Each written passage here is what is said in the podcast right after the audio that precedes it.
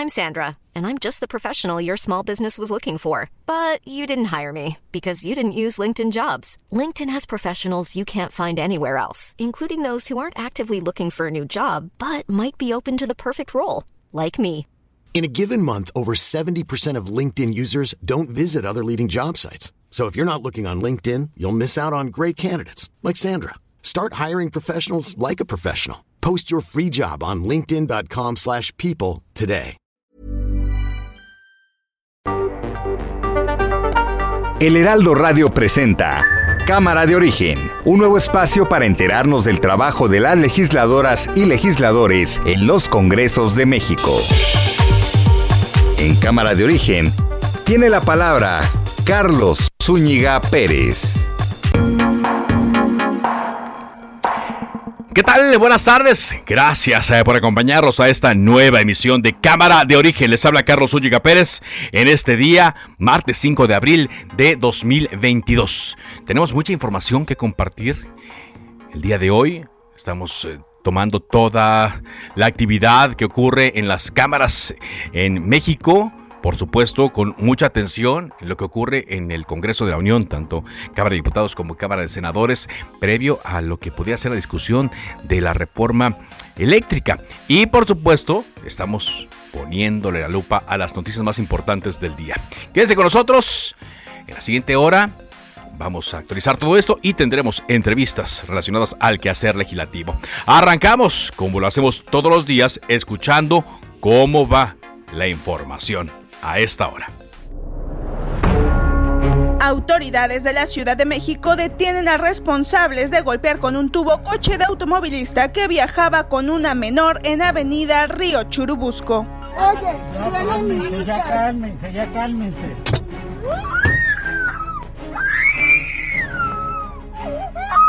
Piden justicia para Héctor Hugo Carvajal, adolescente asesinado en un salón de fiestas del Estado de México. Necesitamos el apoyo de cada uno de ustedes, de los medios de comunicación, para que se haga justicia y se pueda detener al asesino de mi hijo. Los estoy esperando aquí en el Nautali, pasando las torres de satélite.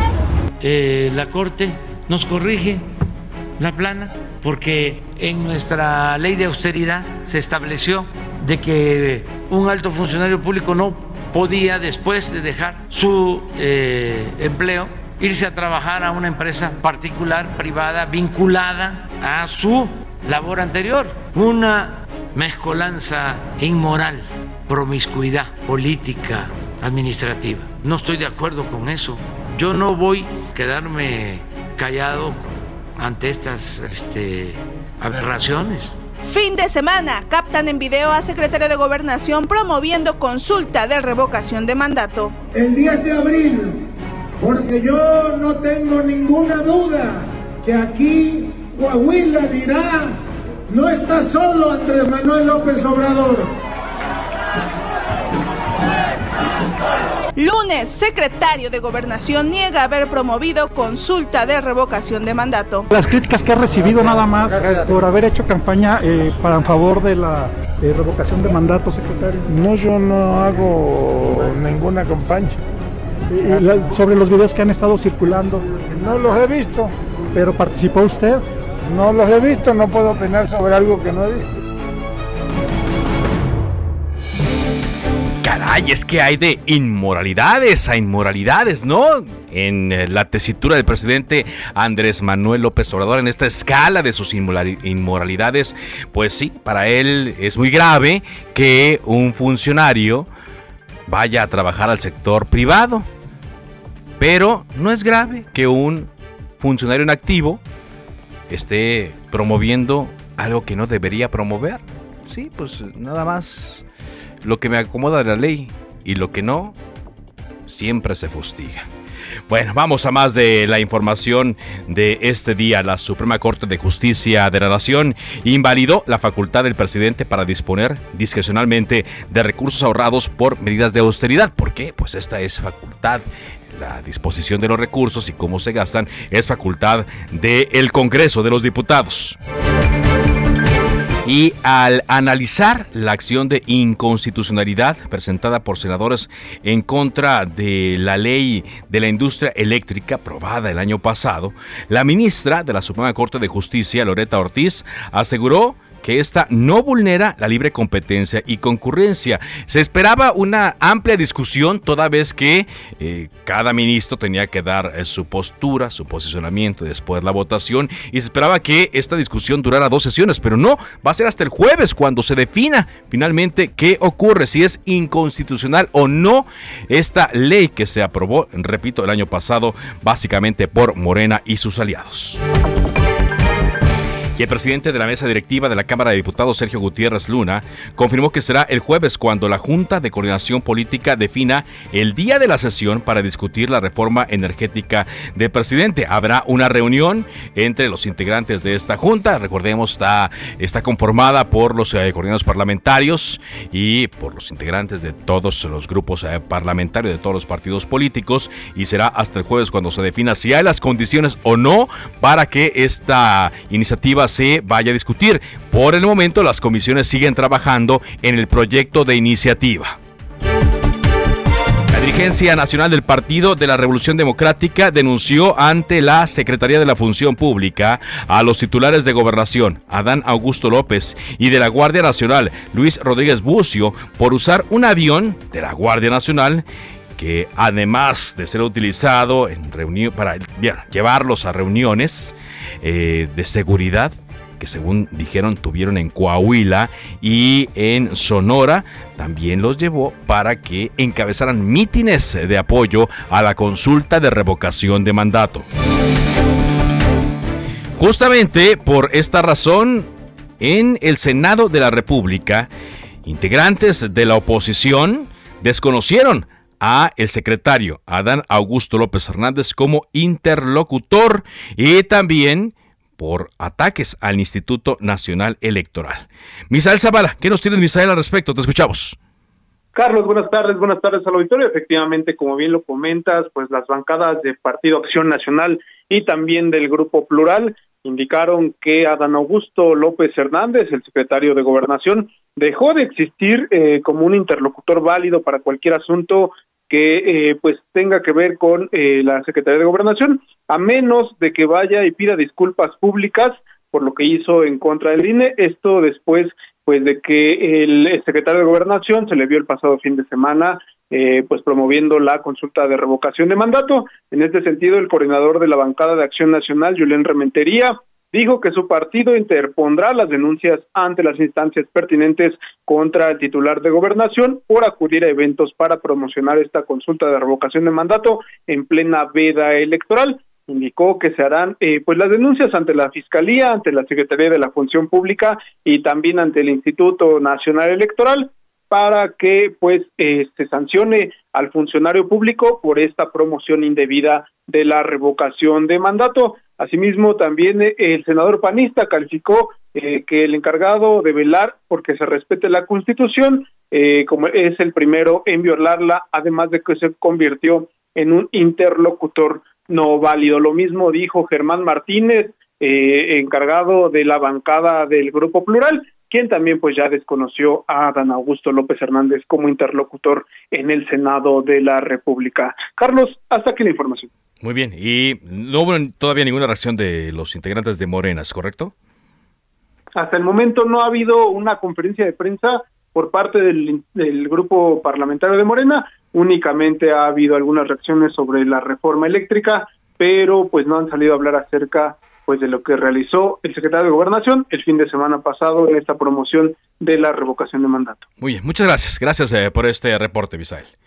Gracias, Carlos. Buena tarde. Y es que hemos estado viendo con este primer ejercicio de consulta de revocación de mandato, que quienes eh, quieren apoyar al presidente por el hecho de quedar bien con el presidente, violan la ley consistentemente. Una ley que, por cierto, mm, fue aprobada por integrantes de Morena, por integrantes de la bancada que ostenta la mayoría. Por lo tanto, eh, no, descartamos que más adelante esto vaya a cambiar, pero las leyes no deben hacerse a, gusto de cada persona, no debe hacerse a gusto de cada gobierno en turno, porque nunca se va a crear entonces un Estado de derecho. De tal manera que eh, hemos visto consistentemente cómo ciertas leyes sí le acomodan a los funcionarios, a ciertos funcionarios de este gobierno, y ciertas leyes pues las hacen a un lado.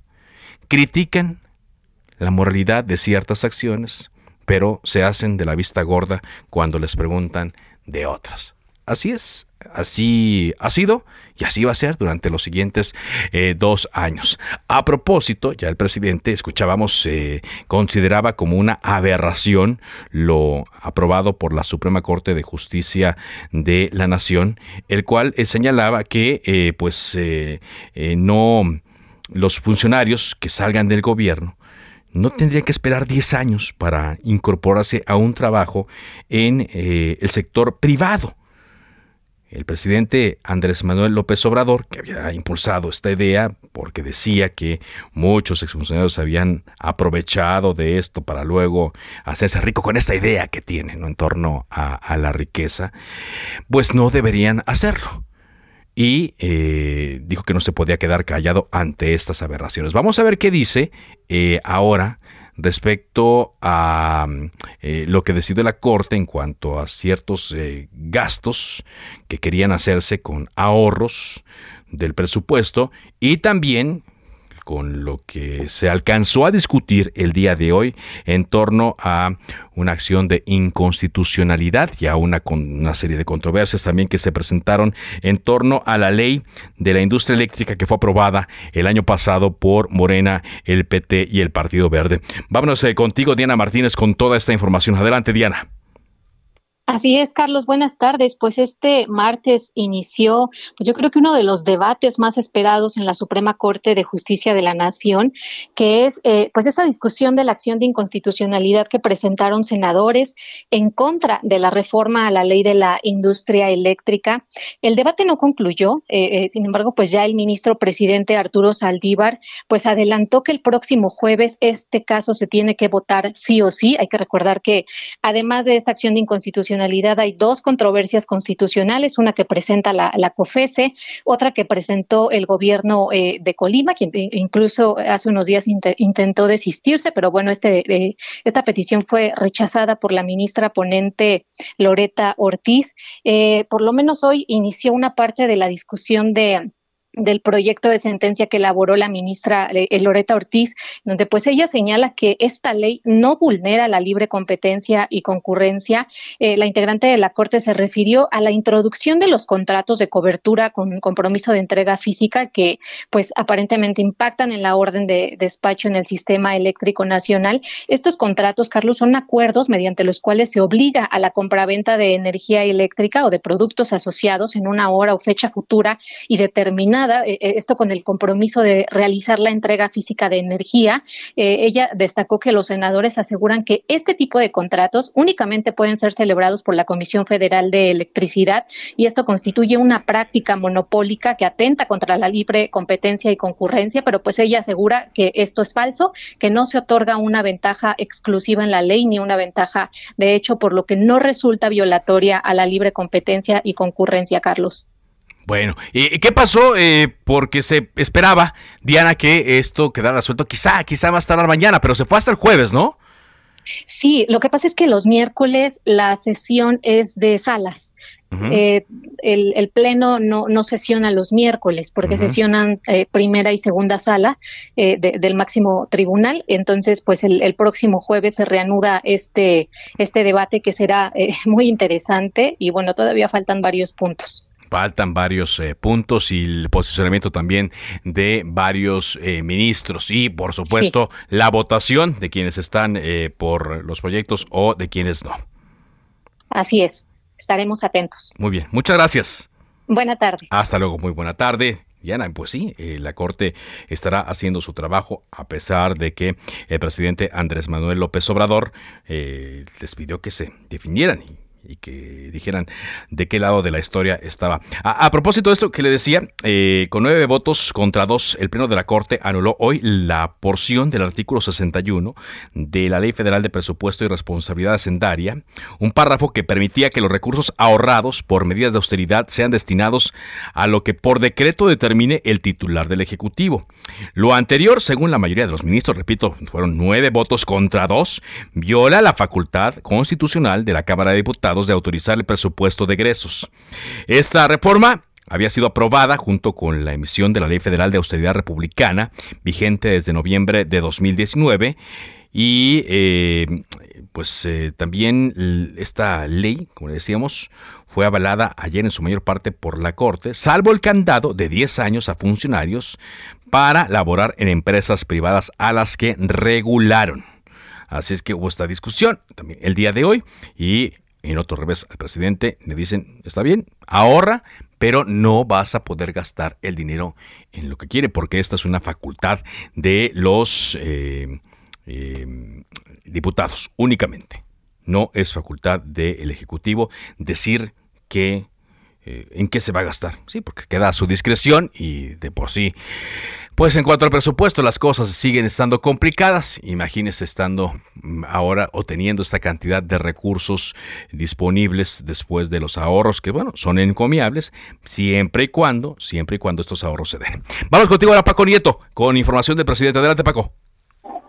Carlos, ¿qué tal? Muy buenas tardes. Pues hoy en la mañanera el presidente López Obrador calificó como una aberración y una inmoralidad, eh, promiscuidad política administrativa, eh, este candado que la Suprema Corte de Justicia de la Nación pues quitó para evitar que pues los funcionarios vuelvan a trabajar después de 10 años de haber ejercido el cargo en el mismo sector. El presidente consideró que este tema pues es un tema que no debió haberse pasado, que no debió haberse aprobado por parte de la Corte y bueno, pues así lo calificó como una aberración. Escuchemos al presidente López Obrador. ¿Cómo es que ahora la Corte nos corrige la plana? Porque en nuestra ley de austeridad se estableció de que un alto funcionario público no podía, después de dejar su empleo, irse a trabajar a una empresa particular, privada, vinculada a su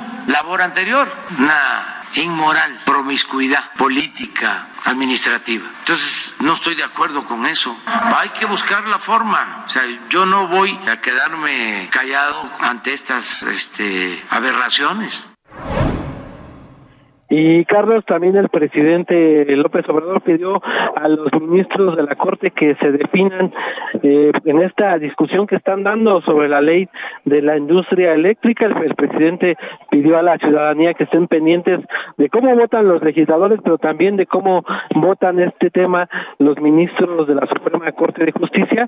El presidente consideró que deben de estar del lado de los intereses del pueblo. Escuchemos también esta parte del presidente López Obrador. Legalidad que este, también los ministros se definan de qué lado están. Por eso no nos podemos quejar, estamos viviendo tiempos interesantes, momentos estelares de la vida pública. Pues va a ayudar mucho.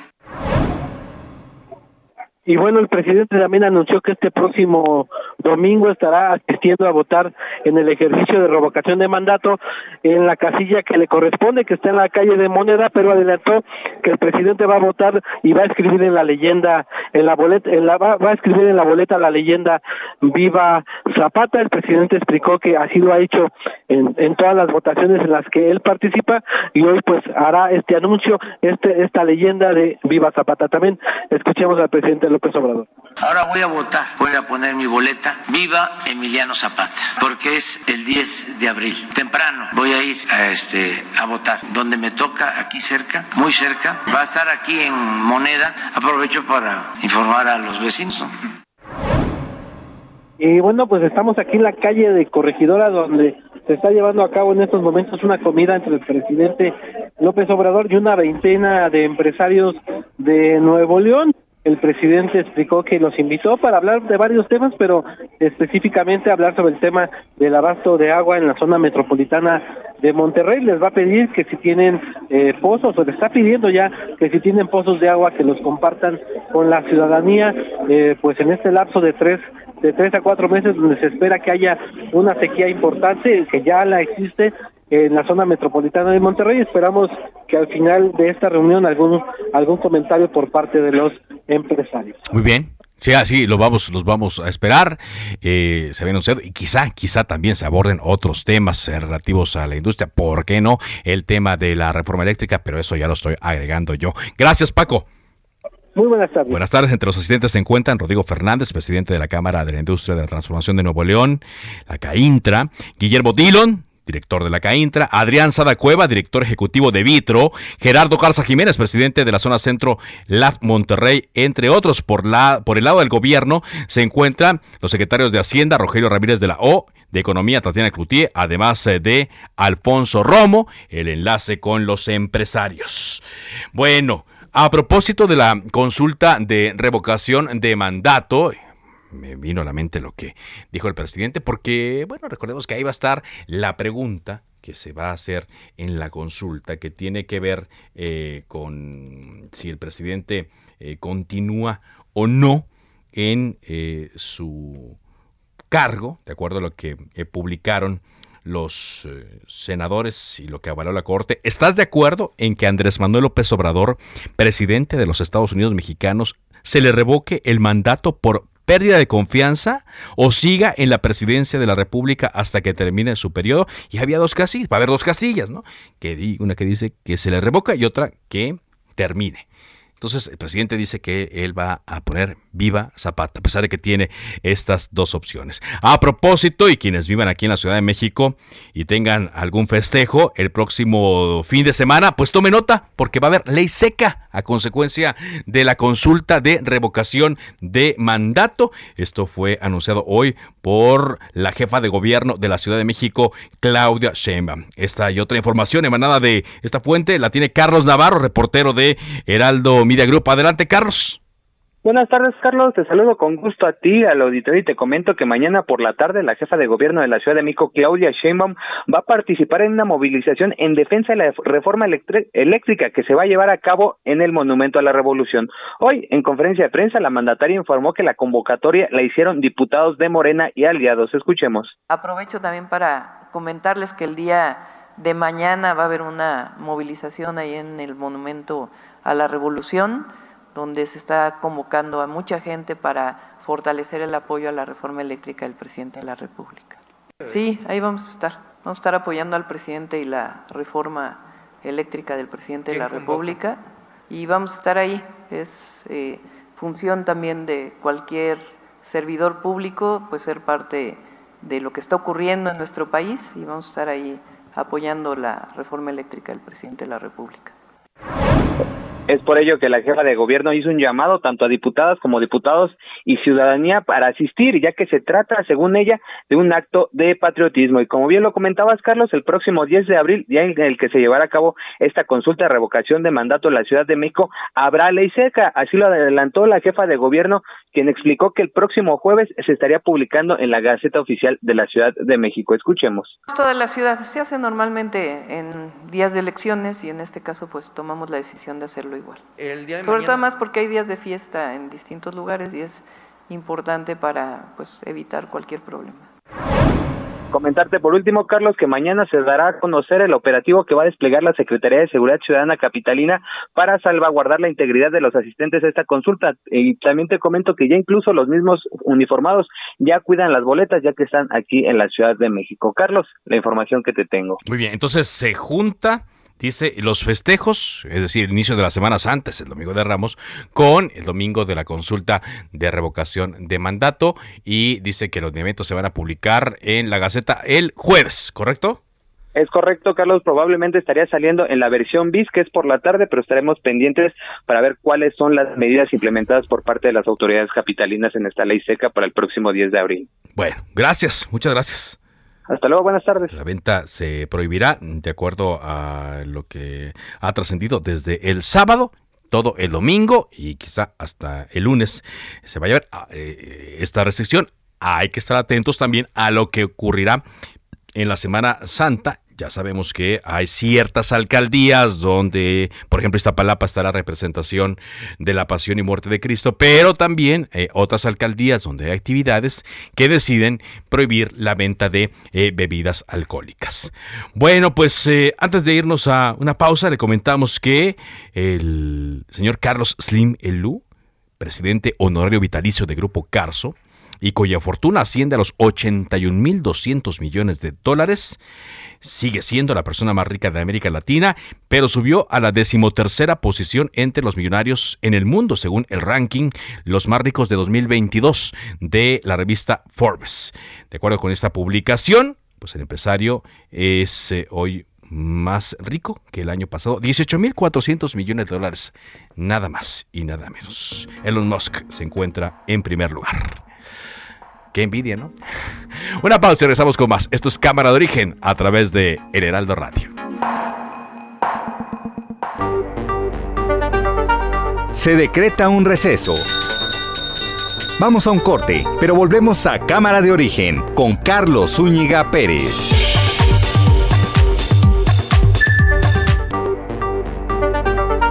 Se reanuda la sesión. Volvemos a Cámara de Origen con Carlos Zúñiga Pérez.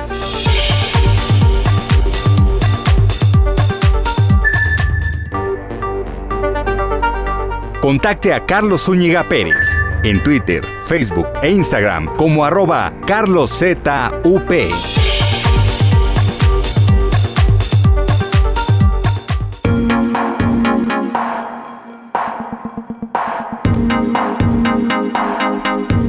Avanzamos con la información en cámara de origen cuando son las 4 eh, de la tarde con 30 minutos tiempo del centro de México. Por cierto, en esta tarde calurosa aquí en la capital hay un conflicto que está generando mucho tráfico al norte, a la altura del parque Naucali, en el municipio de Naucalpan, y todo por el asesinato muy cruel, por cierto, eh, de un joven en una fiesta allí en el Estado de México. Yo anoche en la tele le presentaba esta historia de Hugo y pidiendo justicia por este adolescente muerto es que está bloqueado el periférico. Javier Ruiz con toda la información. Cuéntanos, Javier. Hola Carlos, ¿qué tal? Saludo con gusto, excelente tarde. Y efectivamente, Carlos, pues primero que nada informar que tenemos ahora la circulación del anillo periférico, ya lo mencionas, llegando a Parque Nacali en ambos eh, sentidos. Esto tanto para quien se dirige a la Ciudad de México como hacia la zona de las torres de satélite. Son aproximadamente 50 personas, todos ellos familiares y amigos de Hugo Carvajal, quien fue asesinado el fin de semana al salir de una fiesta. Lo que nos han referido sus padres es que él acudió a una fiesta junto con amigos, prácticamente pues hasta las dos de la madrugada, cerca de esta hora, pues él estaba ya saliendo. Hi, I'm Daniel, founder of Pretty Litter. Did you know cats tend to hide symptoms of sickness and pain? I learned this the hard way after losing my cat, Gingy. So I created Pretty Litter, a health monitoring litter that helps detect early signs of illness by changing colors, saving you money and potentially your cat's life. Pretty Litter is veterinarian developed, and it's the easiest way to keep tabs on your fur baby's health right at home. Go to prettylitter.com and use code ACAST for 20% off your first order and a free cat toy. Terms and conditions apply. See site for details. Sin embargo, pues se generó una riña donde pues desafortunadamente lo hirieron en el cuello y desafortunadamente pues falleció llegando al hospital desangrado. Lo que nos han referido las personas es que pues el presunto responsable se llama Mauricio N, él es el pues el encargado de seguridad de esta fiesta, quien pues lo que nos han referido que primero que nada lo trató de, de amagar, de detener, el joven logró zafarse, Posteriormente, esta persona presuntamente pues toma una copa, la rompe y lo hiere en la yugular, motivo por el cual pues desafortunadamente fallece. Este bloqueo lleva desde las nueve de la mañana en esta zona de periférico. Han llegado ya autoridades del gobierno del Estado de México, sin embargo, pues no les han dado una respuesta favorable. Ellos están exigiendo que venga pues el gobernador justamente a este punto, Alfredo del Mazo y también el fiscal. Hasta el momento, como no han llegado ninguno de estos dos representantes del gobierno, pues no se han retirado. Estas personas pues traen algunas pancartas exigiendo justicia y lo que nos han referido es que realmente pues no se van a retirar hasta que no les den pues una respuesta favorable porque a decir de ellos presuntamente pues esta persona fue el que asesinó a este joven Hugo que tan solo tenía 15 años de edad, Carlos. 15 años de edad, así es, eh, en esta eh, agresión, como tú lo señalas, y ya va para 8 horas eh, este, este cierre. estaban cerrando hasta el mediodía, yo recuerdo, solamente un cuerpo, un sentido hacia la Ciudad de México, pero ellos decían que iban a cerrar todo. ¿Ya lo cerraron todo? Así es, efectivamente, en ambos sentidos ya está totalmente cerrado periférico tanto centrales como laterales, incluso pues las, el segundo piso también está totalmente pues cerrado a la circulación, hay que evitar ese punto, la mejor opción para quien desea llegar a esta zona es evitar periférico, las alternativas un poco distantes, utilizar principalmente lo que es San Isidro, la zona de Chegaray para llegar hacia la avenida Aquiles Cerdán y llegar así hacia el centro de la Ciudad de México, porque pues realmente está colapsada la circulación, incluso en los carriles laterales, pues ya los autobuses, los camiones, los transportistas, pues decidieron eh, detener los vehículos, tanto para quien se dirige a la Ciudad de México como en el sentido opuesto tenemos ya también cortes a la circulación a partir de la glorieta de petróleos, prácticamente desde Reforma pues ya está colapsada la circulación, así que hay que evitar este punto, esta salida hacia la zona de la México Querétaro, y utilizar estas alternativas, incluso el eje central en su tramo 100 metros, aunque es distante, es la mejor opción para evitar estos contratiempos viales, Carlos. Así es, y aunque sabemos que muchas personas están siendo afectadas, lo importante, lo relevante es que eh, los padres de este menor Hugo pues sean atendidos por quienes ellos eh, deseen. Incluso comentaban que podrían reunirse con el presidente Andrés Manuel López Obrador, que solicitaron una audiencia con él y que iban camino favorable. Ojalá, lo relevante es esto, que haya un compromiso por parte de la autoridad que le corresponda a esto para que el crimen sea resuelto. No es justo eh, que bajo ninguna circunstancia, eh, bajo ninguna circunstancia, usted podrá decirme que porque andaba en una fiesta tardísimo, que porque se pasó de copas, quizá que porque andaba mala copa, lo que sea. No es justificación para que un adolescente de 15 años termine muerto, sobre todo en esas condiciones que nos narras, Javier. Muchas gracias por tu reporte. Sí, efectivamente, como lo mencionas también eh, rápidamente, que como no llegó pues el gobernador, eh, pues están exigiendo pues una junta con el presidente, misma que también no se les han confirmado, sin embargo, pues no pierde la esperanza esta, pues, esas familias, pues justamente tener una reunión con ellos, Carlos. Muy bien, muchas gracias, gracias eh, por este reporte, Javier. Estamos atentos, hasta luego, buenas tardes. Buenas tardes, cuando son las 4 de la tarde con 35 minutos, avanzamos en la información aquí en Cámara de Origen a través de Heraldo Radio y a unos días de que pueda eh, ser sometida a discusión ante el Pleno de la Cámara de Diputados la iniciativa de reforma eléctrica propuesta por el presidente Andrés Manuel López Obrador, hoy aseguró que hay legisladores del PRI y del PAN que están en desacuerdo en rechazar esta propuesta. Y le preguntamos directamente al coordinador de los eh, diputados del PAN, Jorge Romero, si así lo ha detectado entre algunos de sus compañeros diputados. Hay quienes quieren rechazar eh, esta idea que ustedes dieron ayer en conjunto con sus aliados del el PRI y el PRD. Buenas tardes, diputado. Buenas tardes, querido Carlos. Buenas tardes a ti y a todo tu auditorio. Mira, te contesto, hermano. Ya, pues para nosotros, mira, lo digo con todo respeto, ¿eh? Sí es nuestro presidente, nos guste o no. Eh, yo creo que ya más bien son comentarios ya pues, de, de, frustración, ya como de resignación, sí. por, por así decirlo, que ya nos, que ya este, que ya pretenda decirle al país que él sabe cómo está el estado de ánimo entre legisladores de otro partido que no es el suyo, ya se me hace un exceso. No será su primer exceso, seamos francos, pero ya es a ver, nosotros estamos muy claros, este, Carlos, que esta es una iniciativa que, por más que dicen que se habrá de enriquecer, por más que dicen que se habrá de editar, pues es exactamente la misma que llevan este medio año planteándonos. Y por lo tanto no es ninguna novedad cuando nosotros como oposición y como PAN decimos que con esa redacción no vamos, porque viene del presidente. No, no es por eso, porque viniera de quien viniera, es una redacción y una intención de ley retrógrada, regresiva, perjudicial a nuestro juicio eh, para este país. Y por lo tanto, pues como se trata de una reforma constitucional que ocupa de una mayoría calificada de dos terceras partes que no tienen, y que ayer como oposición los tres grupos parlamentarios, en voz de nuestros dirigentes y coordinadores, dijimos que no vamos con la reforma eléctrica pues quizás sea fácil decir ahora que si no la apoyas, pues casi casi eres traidor a la patria. Que, que sí lo ha dicho, ¿no? Sí lo ha mencionado así. Textual lo dijo. Si no apoyas esta reforma, eres traidor a la patria. Sí. Carlos, Carlos. Es que de verdad lo decimos, o sea, reímos para no llorar. O sea, no, no importa qué cargo tengas, pensar que si alguien no coincide contigo, configuras el delito de traicionar a tu patria, verdaderamente ya la, palabra exceso se queda corta con lo que pensamos. Es que, pues, está cañón, perdón la palabra, ¿no? Pero sí, sí, sí está, es algo ya increíble. Está, cañón.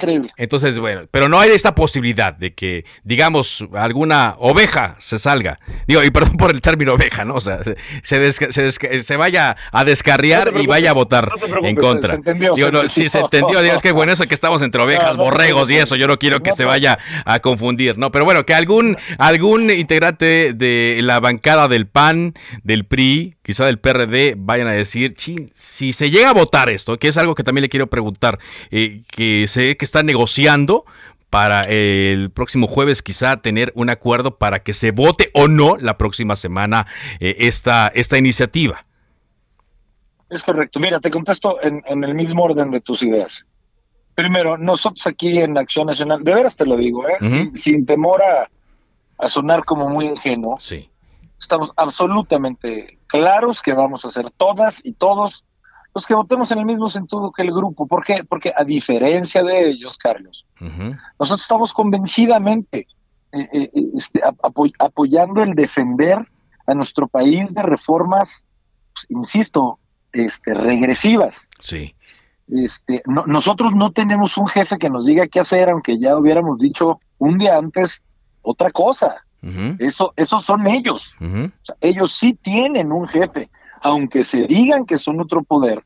Ellos sí tienen otro poder por encima de ellos, que es el poder ejecutivo y que hacen lo que el poder ejecutivo les instruye, aunque se hagan llamar otro poder.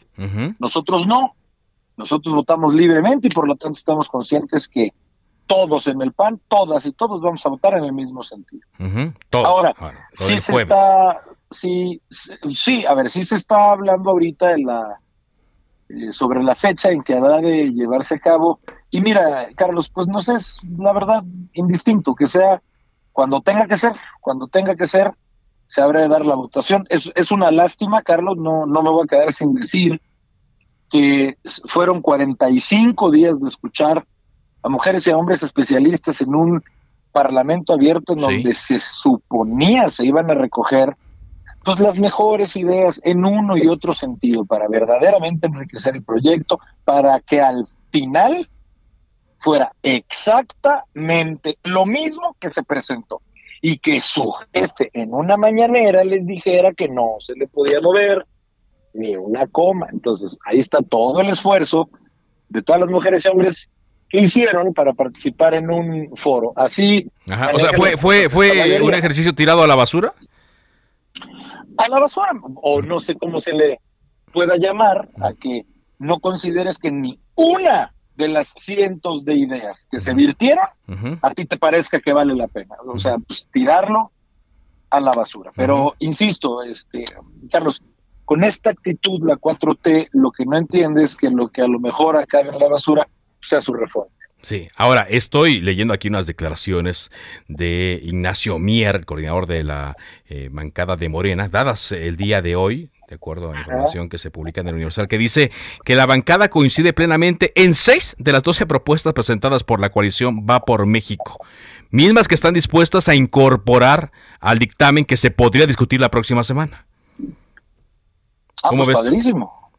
Pero de todas maneras, ustedes digo, ustedes dicen Por los 12. Está padrísimo. nosotros tenemos una propuesta integral que consta de 12 puntos.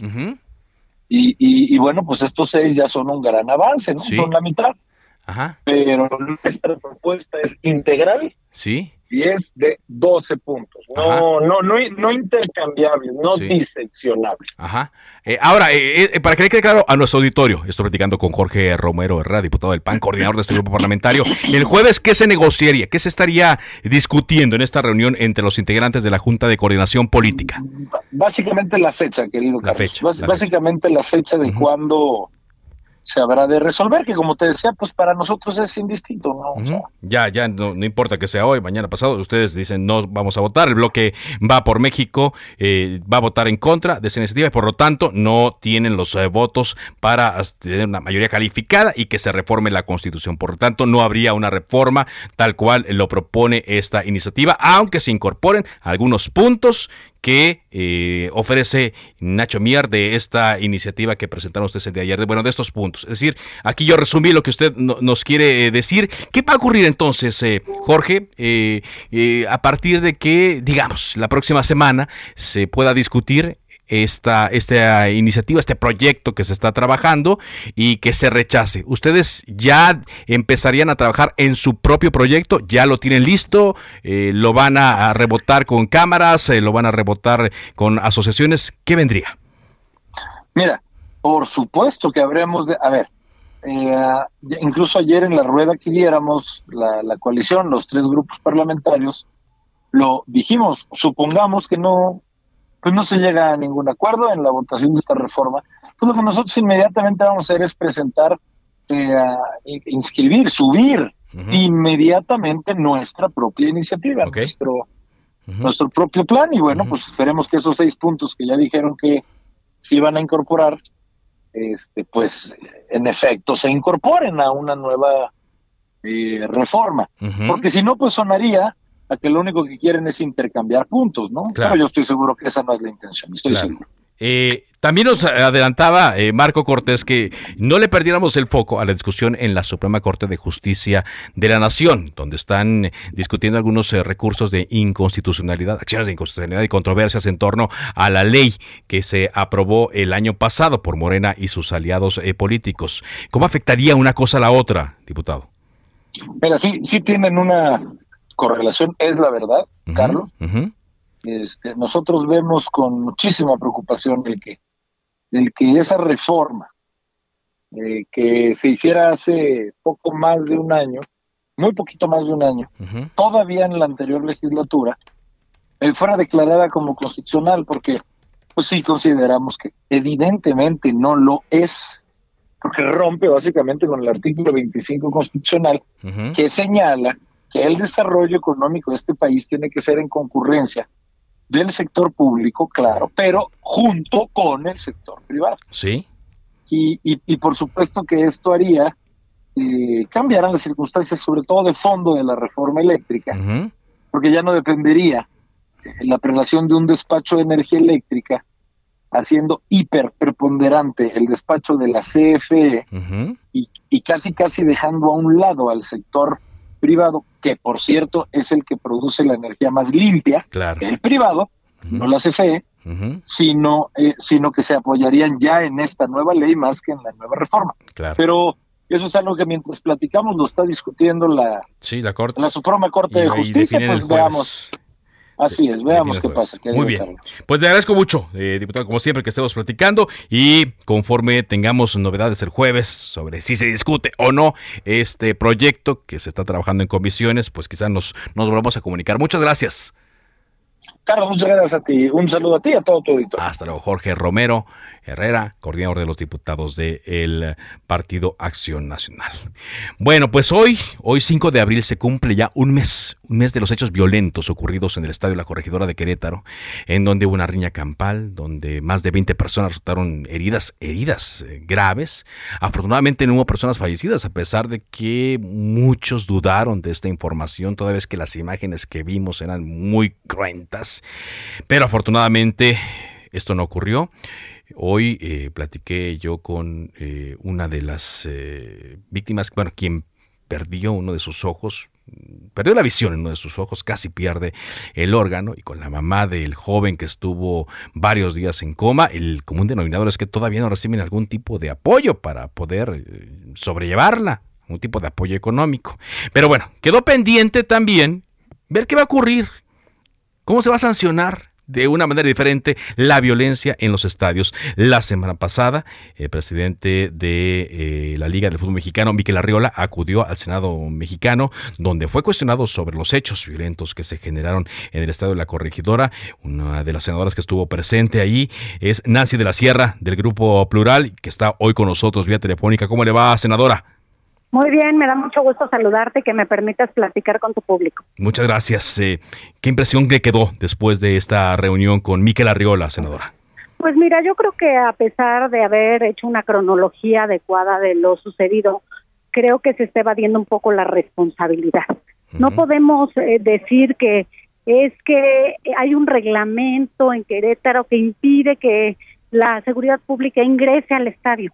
No, pues tenemos que unificar y si hay que cambiar una reglamentación, pues son ustedes, la federación, quien tiene que marcar la pauta para que se permita el ingreso de la policía municipal, auxiliar, estatal, cuando hay una riña como la que vimos hace un mes y que afortunadamente no perdió nadie la vida. Creo que la sanción que le impusieron a las barras, porque al final del día son quienes animan los partidos, aunque también sabemos que desafortunadamente el alcohol es un componente que está en los estadios y que no hay un límite de, consumo, pues invita mucho a que estas barras o porras se enfrenten de una u otra y manera. quizá otras sustancias, ¿no? Que quizá no, no consumen ahí en el estadio, pero pueden consumirla antes y cuando llegan pues se mezcla con el alcohol y pues aquí vemos algunas consecuencias, ¿no? Por supuesto, pero además hay que decirlo y hay que decirlo bien fuerte. Van a pagar justos por pecadores, yo lo diría de esa manera, porque no todas las barras son violentas, no todas las barras interpretan lo que sucede en Querétaro como si sucediera en todos los estadios, pues la responsabilidad es de la federación. Y por eso eh, le preguntamos a Miquel qué iban a hacer al respecto. Hablamos de este esta identificación que podrían presentar las barras para poder ingresar y pues la verdad es que el sistema no es tan cambiable porque se han hecho algunos ejercicios en partidos de la selección nacional y tampoco han funcionado. Entonces, creo que necesitamos más respuestas. Necesitamos, sí, por su parte, la investigación de la Procuraduría o de la Fiscalía del Estado de Querétaro, pero también necesitamos que se asuma la responsabilidad de qué va a hacer la federación en caso de que sucedan estos hechos, cómo va a actuar y sobre todo, y lo más importante, tener un lineamiento nacional sí. en los partidos como visitante o como local. Ah, esa es lo que iba, eh, yo me imagino que también desde su mm, posición eh, pues se puede incidir a que se tenga eh, una ley más acorde a estos tiempos. Lamentablemente, ¿no? Pero son los tiempos eh, que tenemos. ¿Qué se podría hacer? O no sé si le corresponde a la Cámara de Diputados, a los congresos locales. ¿Cómo se podría obtener una ley que castigue más severamente la violencia en los estadios, senadora? Pues deberíamos de hacer una legislación federal, yo así lo considero, porque no podemos decir, bueno, pues que en Puebla, como está sucediendo, ¿no? En Puebla hay una ley, en Querétaro hay otra y cada estado se rige conforme a su ley estatal.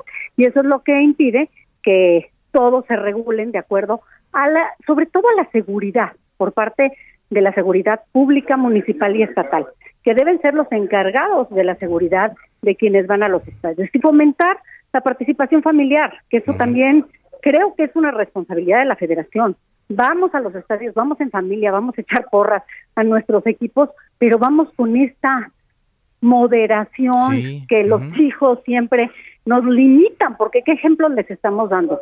Lo que pasó en Querétaro es el peor reflejo de que nada entendimos después del COVID. Exacto, nada. porque nada, nada, porque me decía a mí el señor José Manuel, el, que resultó con la lesión en el ojo que casi lo pierde, sí perdió la visión, no, no perdió el órgano, eh, que pues él iba con su esposa y con su hijo y que se le fueron encima, no más porque lo vieron con la camiseta del Querétaro, o sea, los, los del Atlas. Entonces, una tarde que iba a divertirse, le cambió la vida para siempre. Se cambia la vida para siempre y eso no debe ser el espíritu del fútbol, siendo un país que nos encanta, somos apasionados, apoyamos a nuestros equipos y queremos dar un buen ejemplo. Y creo que el mejor ejemplo es, ¿por qué no regular el consumo de bebidas? Pues porque es el gran negocio de los clubes. Y es ahí donde yo digo, bueno, pues es que también tú, si no te metes como gobierno estatal o municipal a regular el consumo de alcohol en los estadios, pues también estás cometiendo un omisión. ¿Y ante eso qué pueden hacer, eh, senadora? Porque son muchos intereses, es mucho también el dinero que está en juego y ya sabemos que en estos tiempos eh, los empresarios que tienen ganancias del fútbol no quieren perder nada, nada. Pues no, pero entonces vamos a perder la vida de cuántos mexicanos para que entiendan. Y también la responsabilidad ciudadana, que ese es otro tema que tendremos que tratar y nos llevaría un par de horas hablar de la conciencia social, ¿A qué voy a un partido? ¿Con qué objetivo llego? ¿Y cuál es la función que estoy haciendo como espectador, como activista, como porra? ¿A qué ejemplos doy? Cuando ni siquiera se revisa el ingreso de muchos elementos con los cuales fueron golpeados eh, muchos eh, hombres ese día, en donde dices, ¿cómo? ¿En qué momento? Se les fue de las manos. Y dice Miquel, no, lo que pasa es que hay un reglamento que dice que no pueden entrar, la seguridad pues sí, pública no puede entrar, había 800 elementos citados. Exacto, que ni siquiera estaban capacitados, exactamente. No estaban capacitados porque no pudieron entrar. Claro. Para, para calmar la bronca que se vino de verdad, se le salió de las manos. completamente, completamente. Pues vamos a estar... Desafortunadamente tenemos que hacer algo y lo tenemos que hacer en conjunto, pero cada quien que asuma su responsabilidad. Estaremos atentos entonces a lo que eh, se pueda hacer desde su ámbito y también desde los otros congresos. Muchas gracias eh, por esta entrevista. No, al contrario. Gracias, Nancy de la Sierra. Gracias quien es integrante de este grupo plural y estuvo en la reunión con Miquel Arriola la semana pasada. Ya nos vamos, rápidamente le comento que han sido detenidos, informó la Secretaría de Seguridad Ciudadana a cargo de Mar García Jarpucho, 12 personas que están involucradas en la agresión a un vehículo en el cual viajaba un hombre, su esposa y su hija. Esto ocurrió en Río Churubusco, a la altura de División del Norte, aquí en la Ciudad de México, y pues eh, se les va a acusar ¿sí? de, de lesiones, bueno, de daños graves. ¿Qué nos sucede? Es lo que nos preguntamos muchas veces. Siga en Heraldo Radio. Hasta aquí Cámara de Origen. Enseguida referente informativo. Por ahora es cuanto. Buenas tardes. Se cita para el próximo programa. Cámara de Origen. A la misma hora. Por las frecuencias de El Heraldo Radio. Se levanta la sesión. Hey, it's Danny Pellegrino from Everything Iconic. ¿Ready to upgrade your style game without blowing your budget? Check out Quince. They've got all the good stuff shirts and polos, activewear, and fine leather goods, all at 50 to 80% less than other high end brands. And the best part? They're all about safe, ethical, and responsible manufacturing. Get that luxury vibe without the luxury price tag. Hit up quince.com slash upgrade for free shipping and 365 day returns on your next order. That's quince.com slash upgrade.